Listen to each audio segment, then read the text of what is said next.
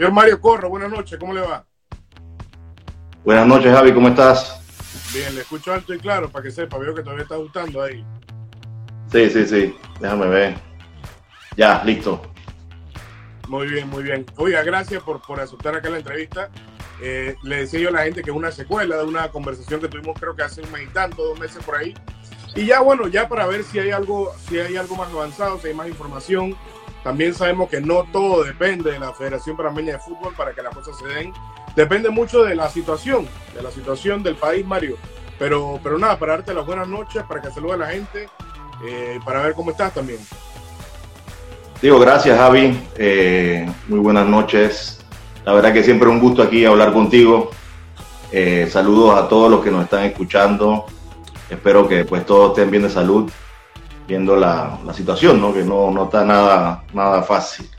La verdad, hoy 29 casos de, fallecidos hoy, lamentable. Así que, bueno, cuidarse mucho y tratar de salir esto lo antes posible. Recuerdo yo cuando se criticó a la federación, y lo voy a decir siempre, eh, y por ahí todavía la critican de haber suspendido el torneo prematuramente. Y mira cómo estamos, Mario. No es que le estoy dando flores a la federación, la verdad es que cuando hay que darle la derecha se le da. Eh, ahora mismo no hubiéramos podido retomar ese torneo. Hay muchos países que están intentando retomar. Ahora en la MLS se acaba de caer un equipo, se acaba de caer un equipo, eh, que es el, el, el, Dallas, me parece, que no va a jugar. Sí, te, quería, te, quería, sí, sí, una locura. Te quería preguntar, porque aquí en Panamá seguramente estamos planeando para ver si la situación eventualmente algún día nos deja. Según el protocolo de, de, de salubridad, salud, que entiendo que está el doctor Gignando y hay otros expertos en, medicina en la comisión. ¿Qué pasaría si arranca, imagínate que arranca el torneo acá en la LPF y un equipo tiene uno o dos jugadores con COVID? ¿Qué, qué, pasaría en ese entonces? Bueno, sí, eh, el tema con COVID lo dicen los protocolos. Eh, básicamente, pues la idea era hacer eh, pruebas antes de, empezar la pretemporada y otra, otra serie de pruebas antes de empezar el torneo, pero sí monitoreos diarios. Al final es, la única fórmula, es cómo, cómo ir monitoreando eh, temperaturas, cuestionarios eh, y ver, pues precisamente darle el, seguimiento a cualquier jugador que pueda presentar eh, algún síntoma. Si ya se comprueba pues que, tiene todos los síntomas, esto se remite automáticamente al Ministerio de Salud, automáticamente. Nosotros no estamos capacitados para, para, solventar eh, ningún tipo de situaciones, sino que estos, estos temas de COVID pasan directo a, tratamiento del Ministerio de Salud. Así que si en un momento dado hay un jugador que presenta síntomas, automáticamente pues se remite allá. Si da positivo, entonces hay que hacer el monitoreo, hay que hacer las cuarentenas necesarias, hay que hacer eh, todo el, rastreo de, de, de, quién pudo haber contagiado o no ese jugador. Así que es, bien, es bien complicado, pero, pero bueno, al final todas las ligas están regresando, la actividad está regresando poco a poco. Tendremos que aprender a convivir un poco con esto y, y, ver, en, como lo dice Gerinaldo, ¿no? Cada vez que hablamos, eh, hermano, nadie puede proteger a todo el mundo, pero, pero al final es tratar de ver la fórmula eh, de que el menos riesgo posible eh, exista. esa es la única, ¿no? Tratar de nosotros hacer que, que, tengo, que tengamos el menor riesgo posible. Eso es todo. Entonces, eh, pero los protocolos son muy claros, ¿no? Y los protocolos son preventivos. No, no, es, un, no es un protocolo que te dice, en caso de COVID, qué vas a hacer y cómo, cómo lo vas a curar. No, no, no lo dice así, sino es preventivo y tratando de minimizar los riesgos. Así, ese es el, el tema. Sabes que a veces me pongo a pensar en todos estos meses, eh, en todas estas reuniones, eh, los papeleos, los trámites, las gestiones para lograr poder que se dé el fútbol en Panamá, que todas las partes lleguen a un consenso y me pongo a pensar en el tema salud, que quizás uno a veces puede que estemos gastando pólvora en gallinazo, porque no sé si eventualmente el MINSA o el gobierno le va a dar el go a la federación para que arranque alguna clase de torneo cómo, cómo tú sientes que, que, has sentido de, del gobierno, si han tenido reuniones, si les han dicho, bueno, independientemente de los casos, creo que van a poder arrancar tal fecha, o cómo va todo.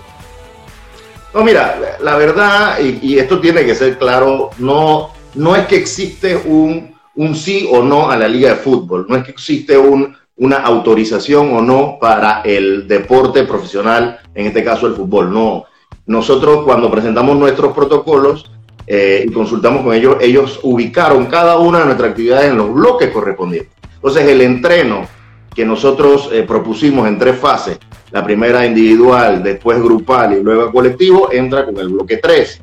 Por eso es que teníamos pensado eh, originalmente para el 15 de julio, o sea, la próxima semana, iniciar eh, la pretemporada, ¿no? Pero bueno, lamentablemente eh, el tema empeoró un poco y los bloques pues se han ido aguantando. En ese sentido también nosotros tenemos que aguantarlo.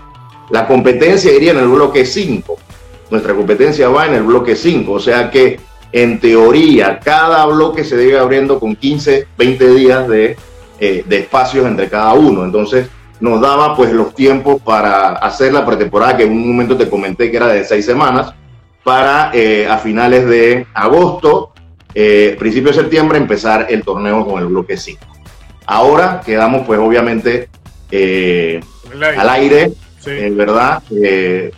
pero, pero, pero sin duda estamos planificando, ¿no? Cada vez que pasa el tiempo vamos corriendo calendario, vamos viendo las opciones, eh, hoy le comentaba a Jorge Anderson que, eh, pues básicamente tenemos que tener muchos escenarios en, los cuales si se va corriendo los tiempos, ¿qué hacemos? ¿Cómo corremos? ¿Hasta cuándo? En un tiempo límite, pues tenemos que implementar otro formato. Me explico, otro formato ya sea eh, en lugar de 97 partidos, 52 partidos, ¿me entiendes? Nada más 9, 9 en ronda regular, en vez de ida y vuelta, una sola ida, ¿me entiendes? Entonces, eh, hay, hay diferentes escenarios para poder eh, ejecutar el torneo eh, a la medida de que, de que los tiempos nos den, ¿no?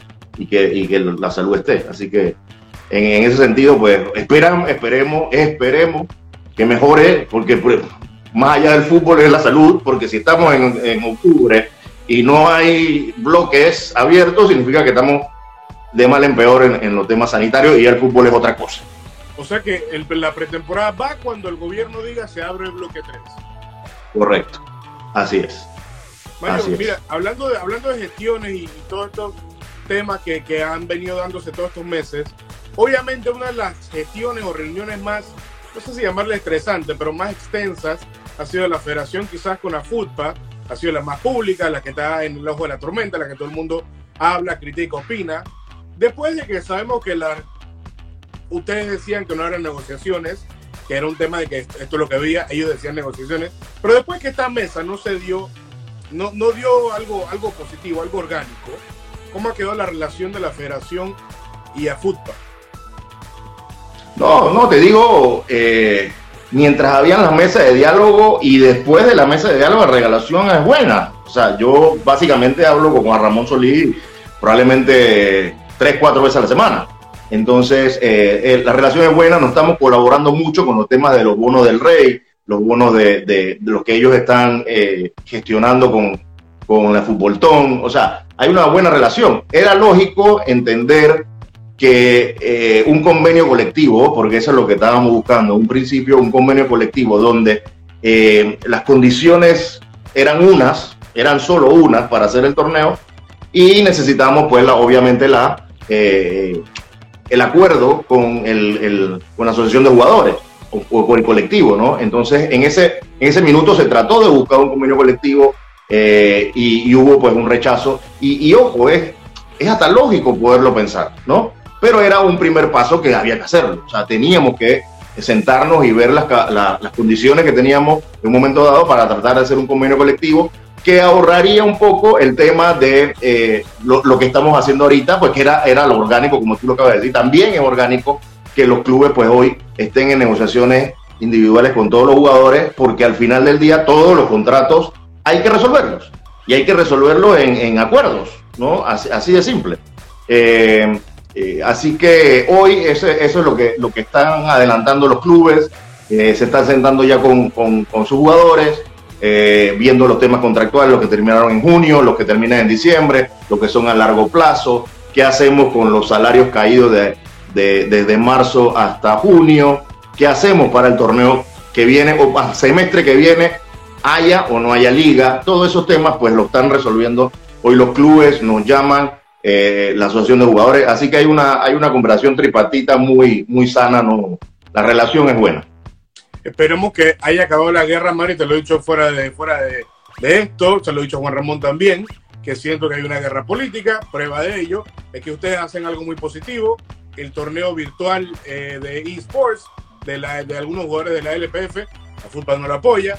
A hace lo de la Fútbol Yo no vi nada que la LPF o la federación haya apoyado públicamente la Fútbol Entonces, a veces yo siento que ambas partes han perdido un poquito el norte, quizás en algún porcentaje pequeño.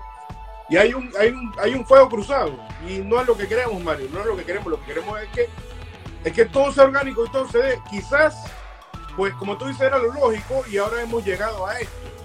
Te quiero preguntar, en ese entonces, en ese entonces estaban manejando una cantidad de dinero para gestionar salarios, un salario universal para la LPF.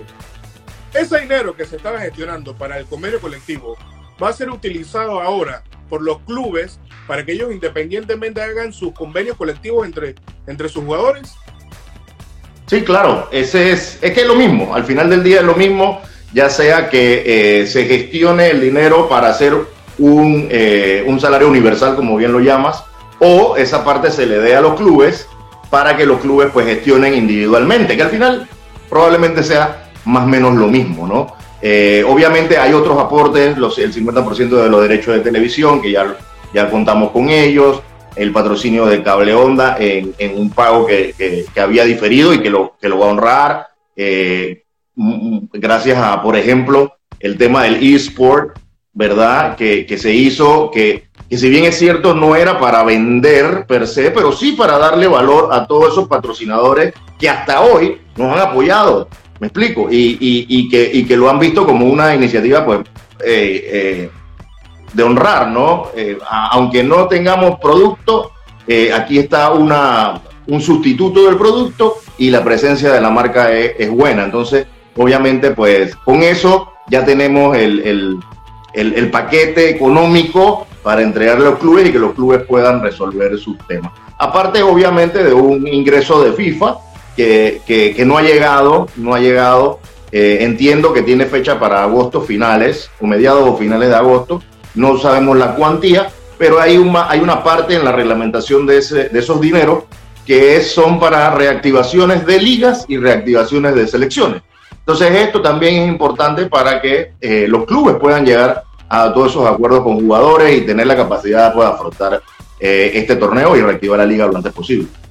Hay clubes, Mario, hay, clubes, Mario, que están muy golpeados económicamente, no es secreto para nadie. Por ahí está Atlético Chiriquí, estará unido, entre otros. Eh, ¿Te preocupa que algún club no llegue a un convenio con sus jugadores? Porque, y Juan Ramón lo repite bastante, lo repite bastante y es cierto, porque lo dice el documento FIFA, que los convenios o estos acuerdos tienen que ser, no pueden ser unilaterales, los jugadores tienen que decir, sí, sí aceptamos lo que nos ofrecen, si no aceptamos hay un problema. Y ese es otro tema, pero ¿te preocupa que algún equipo no pueda llegar a un acuerdo con sus jugadores? Los acuerdos no van a ser colectivos, los acuerdos van a ser individuales con cada jugador. Pero, pero se reduce a probablemente, no sé, a, muy pocos los jugadores que probablemente sentados con su directiva, entendiendo la situación, entendiendo la problemática, lo que estamos pasando, vaya a decir que no. Y si dice que no, entonces pues él está en todo su derecho de, eh, de irse a la instancia de la Cámara Nacional de Resolución de Disputa eh, demandando a su club. Eso, eso es normal. Pero sí ya se reduce a, muy pocos los jugadores probablemente que no acepten una condición, que no estén de acuerdo. Pero yo creo que al final del día todos entienden, esto me lo transmite muy bien eh, Juan Ramón Solís, todos entienden la situación y la problemática que estamos viviendo. El tema es que, pues, e, evidentemente y, efectivamente se hagan esos, esos, esos diálogos entre el club y jugadores y lleguen a los acuerdos que tengan que llegar. Así que eh, yo creo que, bueno, todo el, el, paquete económico que te hablé y, alguna, y algún ingreso de, por parte de FIFA hará que estos acuerdos se lleguen a su totalidad. De nuevo, si hay uno, dos o tres jugadores que no acepten, pues eh, ya verán qué hacer, ¿no? Hay la, reglamentación FIFA que publicó hace poco en su, en su página web sobre el plan ayuda COVID mundial señala que las federaciones miembros van a recibir un millón de dólares en donativos eh, obviamente eso tiene alguna clase de reglamentación, pero por lo que leí es muy amplio. Se puede usar para muchas cosas para gestionar fútbol. También hay una parte importante, Mario. Dan medio millón de dólares para el fútbol femenino. Ese medio millón de dólares y ese millón que no ha llegado todavía, quiere decir que los clubes van a tener más dinero para salarios o es una, un dinero que se va a usar para gestionar torneos, en selecciones, pago de, ahora vienen los entrenadores nuevamente, entre otras cosas.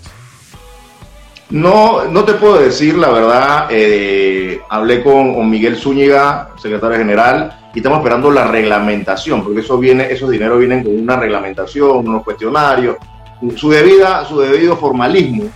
Eh, pero sí sé de facto que hay eh, montos para reactivaciones en liga. No significa que sean para el, el ¿cómo te explico? La operatividad de la liga. No, no significa eso. Probablemente o, más bien sea en este, en este minuto, porque estos son planes de contingencia de COVID. En estos minutos son para clubes y jugadores para reactivar las ligas, para que los clubes tengan la capacidad de reactivar las ligas. Y esto es mundial, Javi, esto, es importante que lo entiendan. Yo he visto en redes y la liga, y la liga, que no quieren. Señores, esto es mundial. La FIFA le está dando a todas las federaciones miembros, sea un club de Panamá o sea un club de Honduras que también tiene problemas para regresar o sea uno de Guatemala que también tiene problemas de regresar, o sea cualquier club, todos están hoy sin ingresos propios de la industria del fútbol. Eso significa que hay que hacerle una inyección extraordinaria a esto para poder arrancar la rueda de nuevo. Así de simple. Entonces, por favor, eh, entiendan que esto no es de Panamá, esto no es un problema de la federación, ni la liga, ni a fútbol, ni los clubes, esto es un problema mundial y que, se, y que FIFA lo entiende así. Y por eso está enviando este tipo de remesas para que se puedan reactivar las ligas. Entonces, con eso yo creo que sí es posible. Si me dices, va a haber liga, si la salud lo permite, sí. Ese es, ese es el mensaje. Me parece que hay un también hay un, un préstamo, por creo que es 30% de los ingresos anuales auditados, por ahí me parece que es.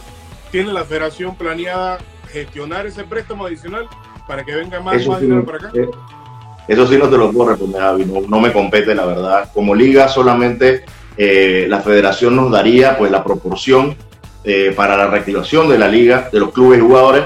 Más allá de eso no, no, te pudiese decir.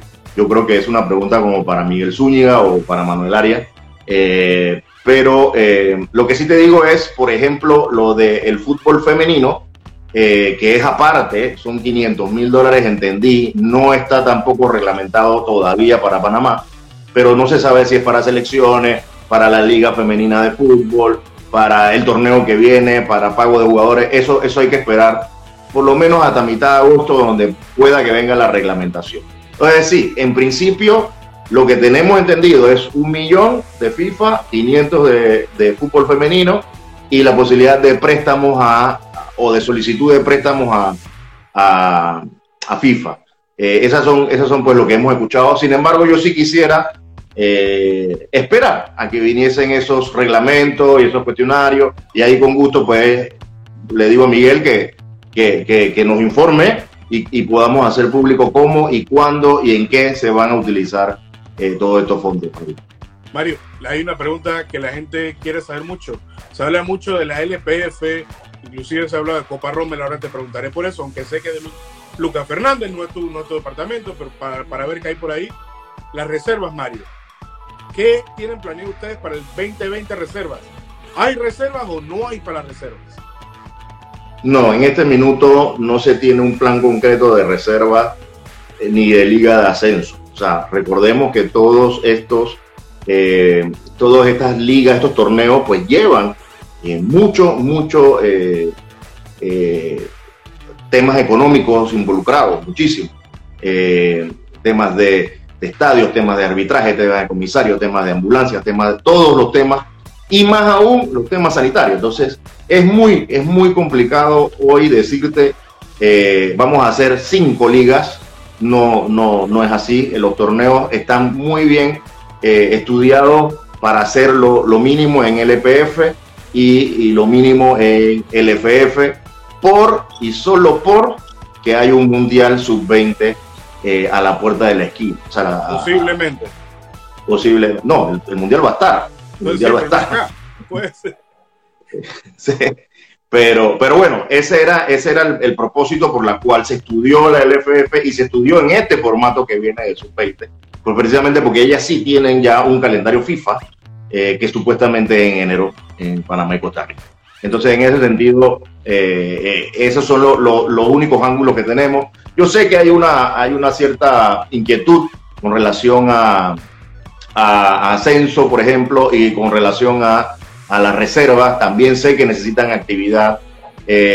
sin embargo, pues tenemos, tenemos hoy que estudiarlo con lo poco que hay. Eh, lamentablemente. Así te lo digo, eh, tenemos que estudiar con lo poco que hay. Obviamente, si las condiciones se dan y si hay, eh, yo se lo dije a Fútbol un momentito, vamos a tratar de gestionar de qué forma se puede hacer un torneo. No sé en qué condiciones, Javi, pero soy muy honesto, en qué condiciones estén los clubes de segunda, si los de primera están así, los de segunda, cómo estarán como para poder tener la capacidad de honrar salarios mucho o poco de la liga de ascenso. Entonces, bien, bien complicado eh, esta respuesta. Mario, lo que pasa es que yo entiendo que Pandeporte dio un, un billete considerable para apoyar este tema y que desglosó, eh, eh, bueno, esta cantidad de plata es para la LPF, esta cantidad de plata es para las chicas, esta cantidad de plata es para la Copa Rommel. Entonces la Copa Rommel se va a dar e inclusive hay un presupuesto de 80 mil dólares para darse. Un equipo a mí me contactó para ver cómo nos juegan. Yo le dije, bueno, se tienen que hablar con el señor Lucas Fernández. A ellos les preocupa que si de repente en la LPF, teniendo en cuenta nuestras realidades acá, Mario, que no tenemos las instalaciones para salvaguardar al 100% todos los temas de salubridad con el nuevo protocolo que se va a implementar, ¿cómo estarán los equipos de la Copa Rommel? ¿Qué podrán hacer? Entonces digo yo, y, y, por ahí lo entiendo, ¿por qué hay presupuesto para una Copa Rommel que no es de Mario Corro, que sí es de Lucas Fernández? Pero ¿por qué no hay presupuesto para apoyar entonces al tema salarios de la LNA, que también se pudiera gestionar ahí algo de dinero. Bueno, la verdad, eh, tú lo has dicho, es fútbol aficionado, la federación tiene la responsabilidad y la misión de velar tanto de sus selecciones nacionales como el fútbol profesional como el fútbol aficionado. Eh, es importante que entiendan que eh, este, este presupuesto de la Copa Rommel se solicitó desde diciembre, enero. Diciembre, enero, esto es mucho antes del COVID. Este, esta, esta Copa Rommel iba a empezar en abril. ¿Verdad? Eh, ellos tenían una gestión de patrocinio con Pan Deporte y este patrocinio ahora está siendo efectivo. Que no se confunda con la solicitud del fútbol profesional para, para los torneos nuestros. Estos 80 mil dólares, creo que eran 83 mil dólares, esto no es un aporte del Estado para hacer fútbol, no, esto es el patrocinio de Pan Deporte. Esa Copa Rommel es patrocinada por Pan Deporte. Y, en enero ellos... Sí, bueno, que, desde que estoy en la federación, ¿no? Eh, eh, esa copa eh, se fue gestionado, ese patrocinio, y ese presupuesto fue gestionado en enero. Entonces, que no se confunda. Ahora, es lógico pensar, hey, en la escalafón de prioridades, ¿me, entiendes? al final es un, es un todo, es el fútbol nacional, en el escalafón probablemente no, no vaya así, pero bueno, una cosa es tener la actividad, hacer el desarrollo del fútbol y la otra es pensar pues obviamente en eh, los jugadores. Pero de nuevo, la federación, si bien es cierto, ha tratado de hacer todo lo que puede para darle eh, un ingreso a nuestra población de jugadores, siguen siendo los clubes los dueños de sus contratos. Siguen siendo los clubes los principales responsables de los jugadores. Entonces los clubes de segunda división también tienen que velar por sus jugadores, por el bienestar de sus jugadores. Entonces no es la federación en la que en un momento dado puede decir, ¿sabes qué? Cancélame Rommel y esta plata va para los jugadores de segunda división. Eh, no sé si, no sé si, si, me explico en ese sentido, ¿no? Eh, tiene que haber, tiene que haber eh, alguna otra opción. Sobre, sobre el tema de la salud, sí es importantísimo, sí es importantísimo, tú lo has dicho, lo he conversado con Lucas Fernández, ya los protocolos de ellos están siendo analizados con Gerinaldo, que son obviamente los mismos del EPF, pero adaptados un poquito a sus realidades. Ellos tienen pues eh, varias sedes donde van a ser eh, por regiones, por tres regiones, entonces eh, esos protocolos van a ser adaptados para ellos. Ellos tienen, por nosotros en la LPF este jueves tenemos un seminario, el webinar que la Comisión Médica Deportiva va a dictarle a todos los 10 clubes del EPF eh, cómo son los lineamientos y los parámetros y cómo, cómo hacer y ejecutar los protocolos durante el torneo. Este mismo seminario, el próximo jueves 10 15, 16, creo que es, el jueves 16 lo harán para los clubes de Copa Roma, clubes y academias de Copa Roma. Entonces, eh, de nuevo, esto es lo, planificado. Esto es lo planificado. Si hay algún elemento que pueda cambiar de aquí a, más adelante en términos de tener la capacidad económica, te voy a ser muy franco, la capacidad económica de poder hacer eh, la, Copa, eh, perdón, el torneo de segunda división, pues se tratará de hacer. No sé en qué condiciones van a estar los clubes para poder afrontar esos salarios, pero según la Asociación de Jugadores, es más bien por la salud y por la actividad física del el jugador, más no por el ingreso. Entonces, ojo con eso. Mario, eh, me comentaba Juan Ramón, y no, no quiero poner el versus, pero ciertamente, sobre todo con esto que acaba de decir, la tasa de desempleo de futbolistas en Panamá va a ser muy alta en base a los parámetros nuevos que vengan, ya, llámese jugadores que no aceptan las nuevas condiciones salariales, llámese los jugadores del ascenso que no juegan desde noviembre o finales del año pasado y que no van a jugar todo el 2020, llámese muchos jugadores de reserva que quizás algún contrato tenían, no sé, va a haber una cantidad de desempleo importante. Mis amigos de AFUTPA me comentan que están gestionando alguna clase de proyectos con eh, el Ministerio de Desarrollo y otras cosas para ver cómo se incluye a estos jugadores que van a quedar eh, afuera, sin nada, estos que acabaron contrato y otros, en alguna, alguna clase de proyecto para ayudarlos a conseguir empleo. La federación tiene en mente que van a haber una gran cantidad de futbolistas desempleados y si se puede hacer algo un poquito más allá de lo, de lo que se puede para poder solventarle su situación en algún sentido. Bueno, en realidad el proyecto que está hablando la Asociación de Jugadores, que nos comentó, pues obviamente está mancomunado con la federación, eh, es básicamente para los jugadores que quedan sin contrato en junio, o quedaron sin contrato en junio. ¿Verdad? Que ellos van a resolver sus problemas contractuales de marzo a junio, pero quedan libres. Entonces, en ese sentido, lo más probable es que no vaya a haber eh, una contratación en algún otro club durante este semestre. Eh, esos son no más de 50 jugadores, no más de 50 jugadores. Y esos son 50 jugadores que terminan en junio. Pero muchos probablemente, ahora que están sentados con sus clubes entrando a acuerdo, pueden haber acuerdos de extensión de contrato, pueden haber acuerdos de renovación de contrato. O puede que se sumen 50. pero lo que estoy diciendo es que 50 es el máximo. Eh, a eso es donde voy, ¿no? 50 es el máximo. Eh, esos son los que, los que terminan contrato. O sea, no, no creo que vaya a haber una, una, eh, el que tenga, bueno, el que tenga contrato a largo plazo y quieran rescindir el contrato, pues es porque es un mutuo acuerdo. Así de sencillo. Es un mutuo acuerdo, ¿no? Entonces, sí, claro. Eh, siempre va a haber poblaciones de jugadores que salen y poblaciones de jugadores que siempre va a haber en todos lados eh, eh relevo generacional. Ahora, más que nunca, Mario. Sí, pero las plantillas van a seguir. Las plantillas van a seguir de 25, entonces estamos hablando de 250 jugadores al final del día. Probablemente no sean los mismos, pero sí a ver eh, la renovación de, esa plantilla. Mario, eh, te quiero preguntar por un comunicado que emitieron los clubes. Sé que no eres club, pero para ver qué piensas del tema. Hace poco cinco equipos del EPF, tú lo viste, todos lo vimos. Había un punto que me llamó la atención que hablaba de, de, de como unas condiciones para que ellos llegaran a la cancha nuevamente. Uno de ellos hablaba de eh, disolver, resolver, corregir, arreglar todas estas demandas que están en la Cámara de Resolución de Disputas, que sé que hay un buen par de equipos ahí y por ahí me late que vienen otros. Eh, se dice que quieren salir de todo este tema para que ellos puedan jugar.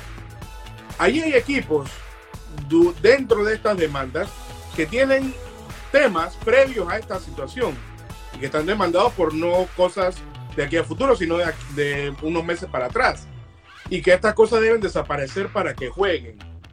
No sé cuál es tu opinión de eso, porque te pongo el ejemplo de algún contratista que trabajó con una empresa de construcción y que le llegó COVID y que no le pudieron pagar el trabajo premio, la empresa de construcción no va a decir que sabes que no te voy a pagar más eso. Ellos eventualmente le van a tener que pagar esa plata. No sé cómo tú ves ese tema. No, sí, hay, hay un solo club que, tiene una demanda que, está pues antes del, tema del COVID. Eh, los otros están pues fuera, dentro del, tema del COVID, los otros dos clubes, pero eh, sí, sí bien comunicado, la verdad. Eh, me pareció eh, que, que, por ahí tenían que, tomar más tiempo, más reuniones internas entre los 10 clubes. La verdad, he hablado con muchos, eh, reuniones tripartitas, como te he dicho, y, y, básicamente todos tienen el mismo fin, que es poder llegar a acuerdos con jugadores, es el poder llegar a que el fútbol retorne lo más rápido posible. Pero sí las condiciones tienen que estar, que todo el mundo entienda que las condiciones son importantes, ¿no? que no se pretenda de que esto llamamos al torneo y que vamos a ir como si nada hubiese pasado. Eh, eh, ese es un punto importante. Entonces, creo que por ahí iba, iba el, tema de ese, de ese comunicado. también es lógico pensar que, que, que, los clubes a la hora de sentarse con sus jugadores, pues teniendo una demanda es complicado, ¿no? Es complicado tener una charla con alguien que tiene ya demandado. Entonces, ¿de qué estamos hablando? Eh, pero sí, también entiendo la parte de los jugadores. la demanda está porque precisamente no hubo un acuerdo en este minuto. Entonces, sentémonos y, levantemos esa demanda y vamos a entrar en los acuerdos. Ya, eso es lo que creo que, está sucediendo en este minuto. Eh, los clubes sí deben eh, informar un poquito sus avances porque pues la, población lo necesita y por el, por el bien de los jugadores, ¿no? Ahora, ahora, obviamente estamos esperando también que nos reglamenten los ingresos de FIFA para que ellos también sepan cuánto van a contar, cuándo y cómo lo van a poder hacer y llegar a acuerdo con sus jugadores. Entonces, es, un, es todo un, círculo, ¿no? Así que yo creo que en los próximos, las próximas dos semanas podemos tener eh, muy buenas informaciones sobre eso y muy buenos resultados, sobre todo, ¿no? De, acuerdo. a mí la verdad es que Mario no me cayó bien la información porque eso no es eliminar eso para que pueda haber torneo no es una reglamentación, es una posición.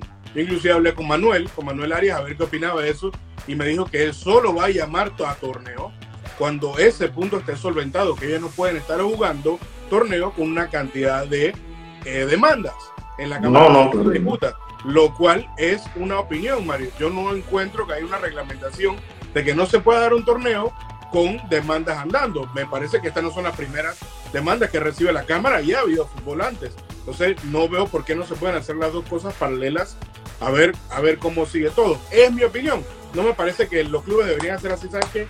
No tenemos que ver nada con este tema, lo que queremos es jugar fútbol. Ojalá se pueda dar las cosas, las cosas eh, bien para los dos, para los dos lados, Mario, y que todo camine. Mario, eh, te quería preguntar por el tema 20 21. Para el 2021, me dice el señor presidente de la Federación Panameña de Fútbol que muchos patrocinadores, inclusive la televisión, va a volver al 100%. Eh, obviamente hay un patrocinador que está muy golpeado, creo que es el más de todos, uno que está en Puerto Cumen, eh, uno que está obviamente golpeado, pero los demás vendrían al 100%.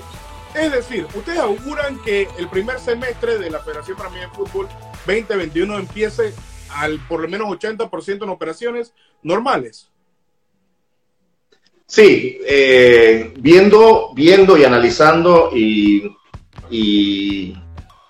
tomando en consideración todas las conversaciones con patrocinadores y viendo todos los ingresos que la federación eh, tiene por recibir, las respuestas, por lo menos verbales, han sido que sí. Eh, eso nos da a pensar que si todo va como se habló, pues tendríamos casi una normalidad dentro de los ingresos de la federación, lo que nos hace propio de que eh, podamos ejecutar todo nuestro torneo casi a la normalidad como se debe. Entonces, eh, yo sí creo que, en el primer semestre, digo, al final todo va a estar complicado en términos de economía general del país, pero, pero sí eh, las conversaciones que hemos tenido con patrocinadores y los principales ingresos de la federación es que sí van. Y si van es porque podemos correr normal. Ahora, otros elementos por fuera, ¿no? A lo mejor la gente no está confiada de ir a los estadios, eh, a lo mejor, eh, no sé, los juegos de selección tampoco van a estar muy eh, llenos. Al final es un, es un, es, un, es, una industria de entretenimiento y si no y si la gente no va, entonces es complicado, ¿no? Pero, pero sí, yo creo que operativamente la federación puede que en el primer semestre y ya para el segundo esté completamente normal. Esto es siempre y cuando las conversaciones que hemos llevado se, pues, se ejecuten de verdad y esto no se complique aún más para esos patrocinadores que hoy dijeron que sí.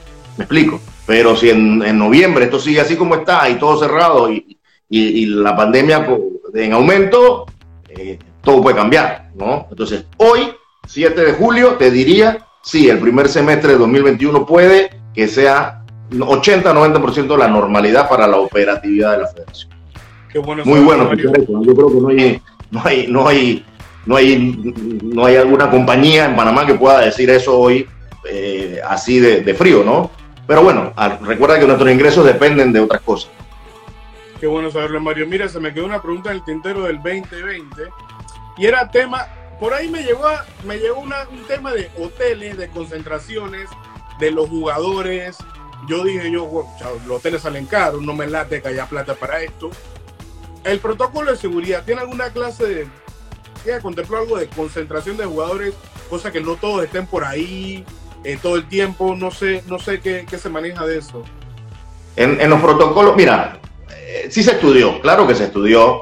Eh, una sola sede, eh, concentraciones de los, de los 10 clubes en, en, una sola sede, pero bueno, totalmente fuera del presupuesto, sale como medio millón de dólares para hacer, hablarte claro, los tres meses. Sin embargo, es un estudio que no se ha, no se ha descartado, porque dependiendo de, dependiendo de los tiempos, probablemente, si hacemos un torneo más corto, eh, en dos meses, por ejemplo, entonces esa, esa figura de, la concentración de una sola sede puede tomar algún tipo de, vigor, algún tipo de... Pero en este minuto que contemplamos los tres meses de torneo, eh, no es imposible hacer una sola sede. En los protocolos hablan del transporte, los protocolos hablan de cómo hacer, cómo llevar la lavandería, de todo, de todo lo que conlleva la actividad, tanto de entreno, eh, como de competencia para un jugador. Lamentablemente, eh, muchos jugadores se transportan de sus lugares a los lugares de entreno, a los, lugares de juego, transporte público, ¿no? Entonces ahí ya, pues la, verdad se escapa totalmente de las manos y por eso es que hay el control previo a la hora de que el chico venga a entrenar o el chico venga a jugar. Entonces, en ese sentido, pues sí, sí existe el riesgo, eh, pero todo lo demás dentro de, de, de, del complejo o dentro del movimiento radial de todos los entrenos y todos los juegos en las cuatro sedes que vamos a tener, va a estar bien protocolizado en términos de eh, mitigar los riesgos del COVID. Durante el campeonato se le, se le harían pruebas a los jugadores cada X cantidad de tiempo. Eh, ¿Quién va a costear eso? Si es la federación o el MINSA va a donar estas pruebas, porque también es un tema costoso, que me pregunto yo. Totalmente, totalmente. Te tienen planificado dos pruebas, una a principio, como te dije, una a principio de la pretemporada y otra a principio del torneo. Y luego un pero no más pruebas. No, más, más de dos rondas de pruebas no. No pasó ni en Costa Rica. Costa Rica no lo hicieron. Entonces, eh, digo, no es que no se pueda, claro que se puede y es mejor, pero sí es un, es un tema bastante costoso.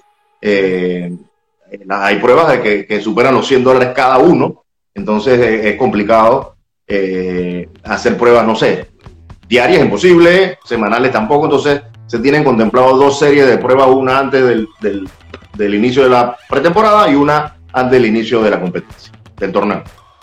Eso es lo que tenemos planificado. Para el 2021, cuando nos sentamos aquí hace unos meses a hablar, me hablaste de una nueva liga que va a tener serios modelos económicos que se ajusten a solventar este problema que tienen los clubes de no ser sostenibles, de la federación también de no ser tan sostenible como quisiera. Eh, ¿El panorama ha cambiado en base a eso que me dijiste en ese entonces o todavía se tienen contemplados serios ajustes económicos para 2021 eh, en temas topes salariales, entre otras cosas? No, el, el, el tema 2021 es integral, Javi. Eh, yo tuve una entrevista hace poco con, José Miguel Domínguez y le, le, le, expresé un poquito o le avancé un poco de lo que vamos a hacer el 2021 y, y si quisiéramos, pues una vez abierto el bloque 3, hacer una, una convocatoria a todos los medios, a, toda a todos los periodistas, eh, para que vean, para hacer la presentación de, de todos los, trabajos, que es un, es un cambio integral, totalmente integral, desde estatutos de liga, desde modelos económicos de clubes, desde el reconocimiento del jugador como empleado, desde el formato de liga, en términos de, franquicias, clubes, eh, todo. O sea, la verdad, eh, hemos trabajado durísimo estos tres meses y medio en todo esto. Eh, todas las partes ya FUTPA, por ejemplo, la, Asociación de Fútbol, ya, ya le presentamos esto. Dieron sus aportes, entendieron, tienen algunas dudas, pero, pero, pero es muy importante el avance que se ha tenido eh, en estos últimos tres meses y medio para realmente poder realizar los cambios que todo el mundo ha hablado, todo el mundo ha pensado, pero que nadie ha podido realizar hasta el momento. Entonces, eh, esto es integral, esto no es un cambio cosmético, esto no es un cambio de, de, de cara, simplemente es ver el modelo económico, que es lo que nos afecta a nosotros, en un 90%, la mayoría de los problemas de nuestra liga es eh, eh, en temas del modelo económico y esto una vez se mejore, pues eh, se verá el resultado a, priori, a posterior. Es un, hecho, es un hecho entonces, por lo que entiendo entre palabras, que el no ascenso y no descenso va a venir, es, es permanente, es temporal. Mira, no se ha, no se ha visto la apertura de en cuánto tiempo, pero sí hay un congelamiento del ascenso y el descenso eh, sí va a haberlo por lo menos en dos años, por lo menos en dos años. Eh, esto es, tiene varios fines, ¿no? Y tratamos de hacer que la liga de segunda división, eh, yo sé que muchos, por ejemplo tú también le tenías mucho cariño, pero, pero sí teníamos que ser muy honestos, eso sí necesitaba una reingeniería total, una reestructuración total. Eh, la verdad, esa liga no aguantaba un convenio colectivo con los jugadores, no había salarios mínimos, no, no, no había las condiciones para hacer un fútbol profesional de verdad. O sea, si, si el fútbol de primera división todavía el modelo económico no, no estaba dando al 100%, segunda división tampoco. Entonces es ilógico, la verdad es ilógico pensar que teníamos 20 clubes profesionales y uno baja y el otro sube de forma natural deportivamente y que pudiese ellos estar pues eh, y sostener un modelo económico en la primera división. Entonces eh, hay que hacer una reingeniería total eh, en la segunda división eh, para poder optar en un futuro, pues ver y evaluar el formato de, del ascenso y del descenso deportivamente.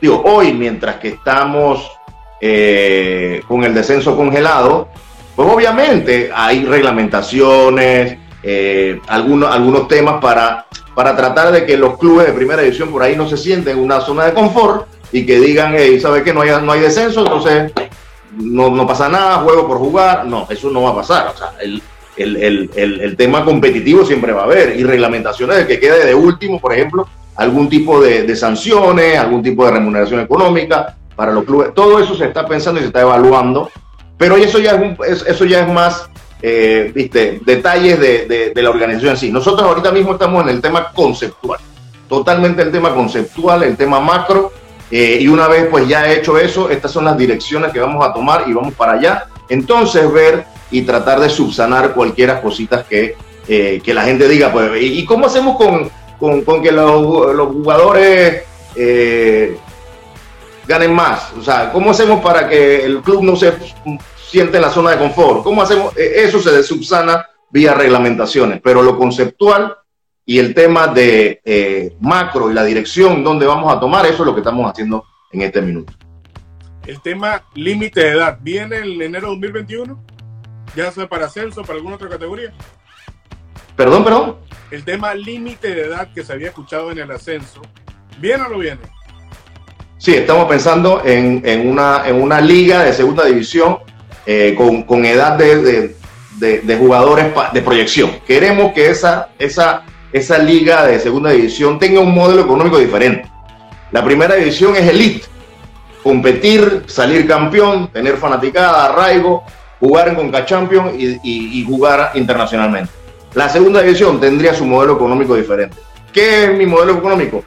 Tener jugadores en las bases, tener y formar jugadores buenos y, y tratar de colocar a esos jugadores en primera división o en el exterior. Ese va a ser el concepto. O sea que viene, viene el draft. Seguro, seguro que viene el draft. Seguro que viene el draft. Y no solo el draft. Ojo, el draft es para primera edición. Pero sí queremos eh, temas de scouting, por ejemplo, eh, visoría de, de, no solo eh, scout que trae el club para ver a sus jugadores. No, la federación puede tener una serie de scouting para que esa liga de segunda división con jugadores de verdad promesas, jugadores bien formados, puedan salir al exterior. O sea, tú, tú sabes cuál es la, media edad de los jugadores que están saliendo. No están saliendo jugadores de 25, 26 años, están saliendo los jugadores más jóvenes. Entonces, esta liga va a tener su modelo económico basado en eso. Y aparte, va a comenzar a nutrir de talentos a las primeras divisiones. Entonces sí va a haber, cada uno va a tener su modelo, cada uno va a tener su concepto, eh, van a ser ligas independientes eh, y, lo estamos haciendo de una forma que la liga de segunda división se venda bien. Me, explico, que tenga su, su, su sexapiel por ella misma y se venda bien y que la gente pues esté entusiasmada con esa liga, cosa que no pasaba realmente con la liga de ascenso. Mario, mira, a veces yo te, te digo cosas, te digo, Mario, oye, no sé qué tal cosa, y tú me dices, Javi, tenemos realidades. Entonces, yo a veces siento, ahora este mismo siento que lo que tú me dices es muy bonito, es muy bonito, pero te digo yo, Mario, la realidad de nuestro fútbol da para que nuestro ascenso, que está como está, que va a tener en enero un año y tanto de no jugar, para que estos jugadores sean mercadiables, para que hagamos un draft, para que hagan algo. O sea, no, no veo cómo, no te digo que va a pasar la noche a la mañana, pero no veo cómo esto va a ser interesante teniendo en cuenta nuestras endebles realidades que, que hoy están peor que nunca. Pero de qué, no, no, sé, o sea, todos los planes que se han hecho, Javi, créeme, yo soy una persona muy seria en eso, no son sueños de, de con Jenny, no son eso, no, no, son temas que han sido estudiados y han sido ejecutables, que son ejecutables con las realidades que nosotros vivimos, con los escenarios reales que nosotros vivimos. O sea, eh, yo no puedo ponerme en las redes a ver todo lo que el fanático dice o piensa o cree que es lo mejor. Entonces, aquí tenemos realidades, sabemos el funcionamiento de los clubes de la liga, entonces tenemos que hacer planes concretos, precisos, concisos y reales y ejecutables. Eso es lo principal. Si no, eh, es por gusto que yo venga aquí a decirte a ti qué vamos a hacer y qué vamos a hacer si yo sé que no es realidad. O sí se pueden hacer, sí se pueden ejecutar. A medida de las posibilidades se van a ejecutar y todo. Y son planes muy concretos, ejecutables, estudiados, me, explico. O sea, llevan su tiempo, pero que, que, que, son realmente ejecutables. Eso es lo más importante. Nada, aquí está dicho en pensando que a lo mejor sí, no. Esto, esto tiene su realidad y se puede lograr. Esto está avalado por los clubes, esto está avalado por la Asociación de Jugadores. Eh, ya todo el mundo está, eh, clubes de primera y de segunda, ojo, ¿ah? hemos tenido conversaciones con ambos.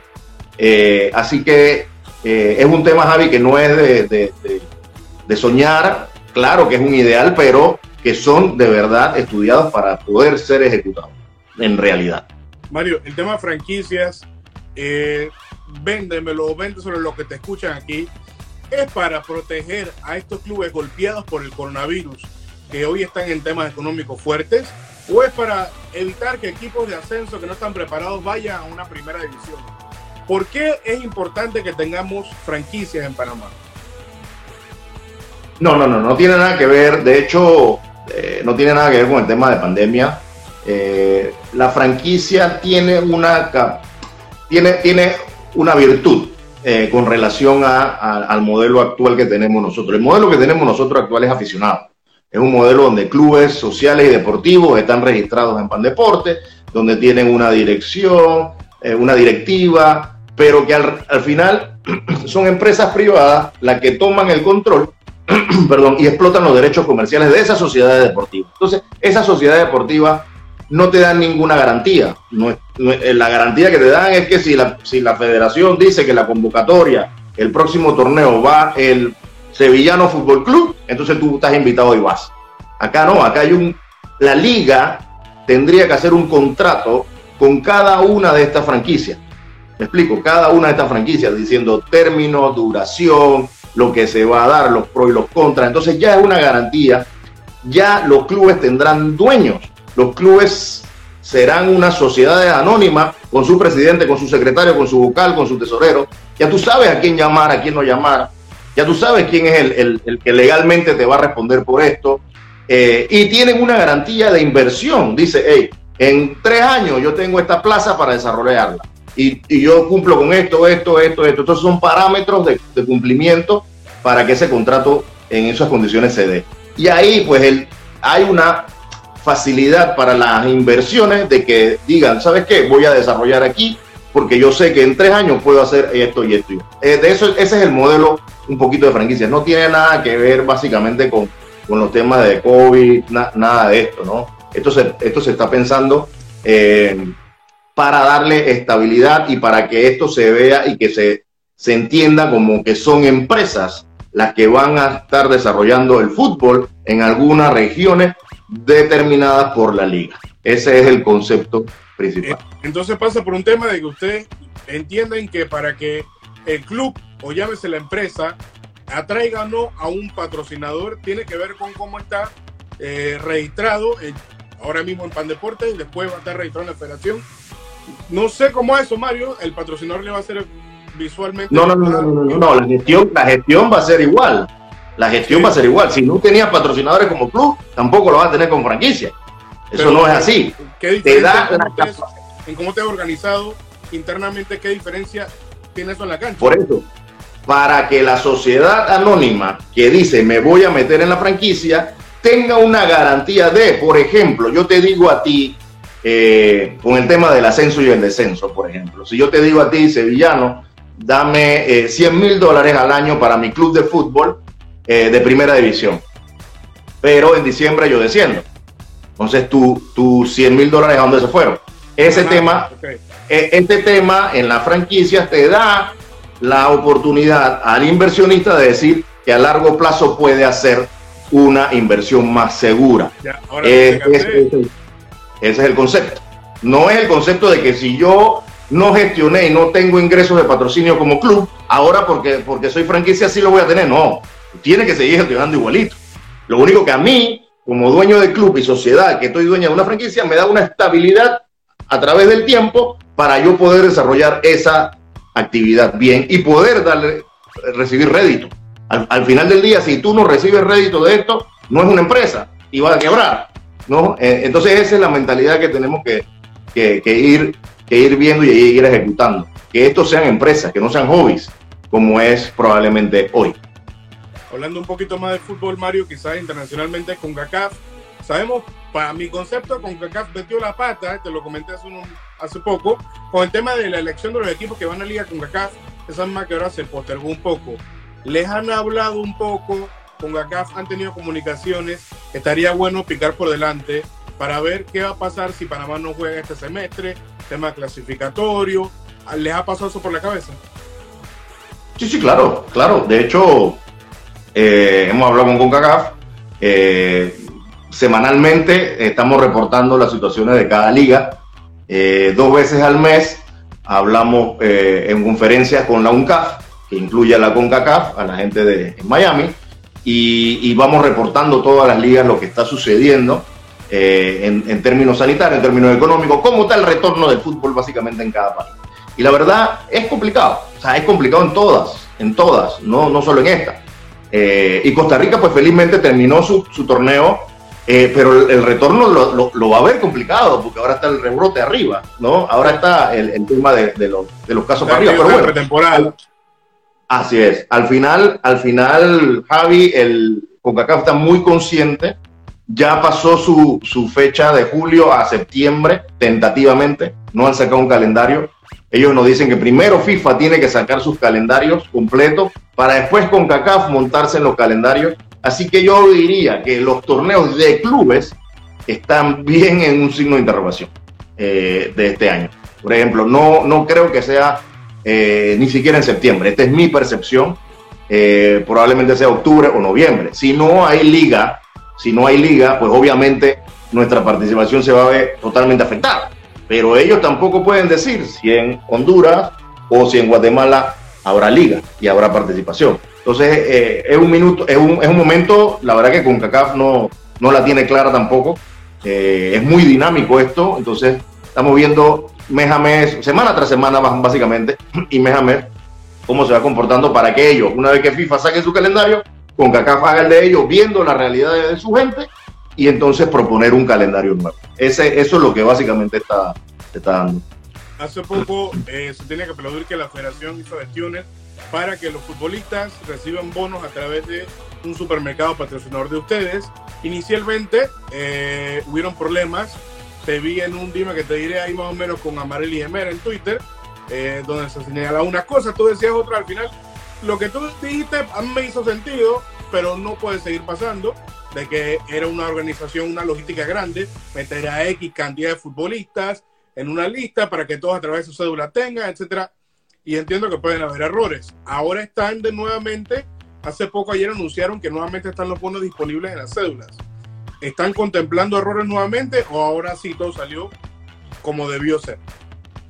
No, eso básicamente, y, te digo por qué. Eh, nosotros, acuérdate que el FF no tuvimos registros estadísticos, eh, el Departamento de Registro y Estadística no registró el FF este año 2020, no registró ascenso, solamente el Atlético Nacional fue el único que llevó, porque pues el, el ascenso iba a empezar creo que a finales de marzo a finales de marzo, principios de abril, iba, iba a empezar ascenso. Entonces todavía los clubes no habían registrado sus plantillas. Entonces los registros que teníamos eran 2019.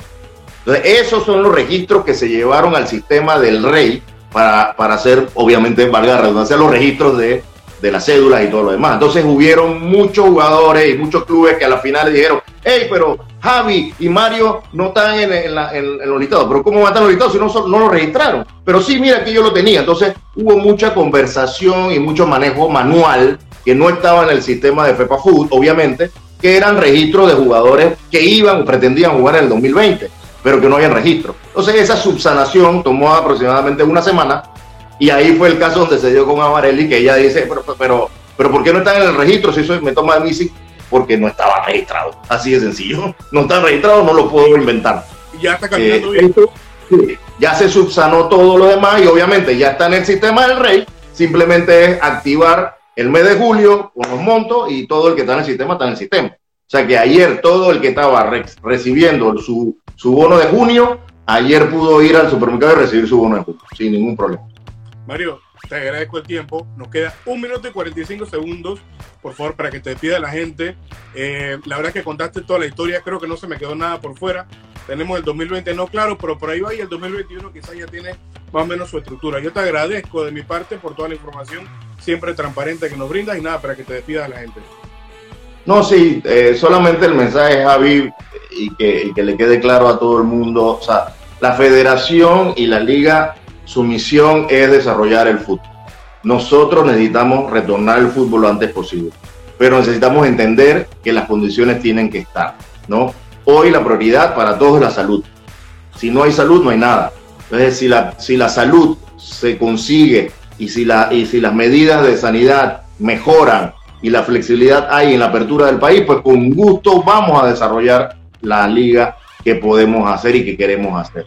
Y también para el 2021 esperemos pues los cambios que te estoy comentando y que con mucho gusto eh, le vamos a ustedes a informar primero para que puedan entenderlo y, replicar hacia la opinión pública todo lo que queremos hacer. Y, nada, pues yo simplemente desearles a todos, a ti Javi, gracias por la oportunidad, por el tiempo. Eh, siempre estás eh, pendiente de nuestra liga y eso es importantísimo. que todos hablemos pues en positivo, eh, al final todos queremos lo mejor para el fútbol y hay que hablar en positivo. O sea, sí, nuestra liga a lo mejor no es eh, lo que todos queremos o querramos que, que, sea, pero estamos trabajando en eso y es importante que todos pensemos en positivo. Si esto no lo echamos para adelante todo el mundo, entonces es imposible. Así que, eh, nada. Con eso me despido, Mario. Me quedan tres segundos, así que te tengo que cortar. Chao, gente. Chao.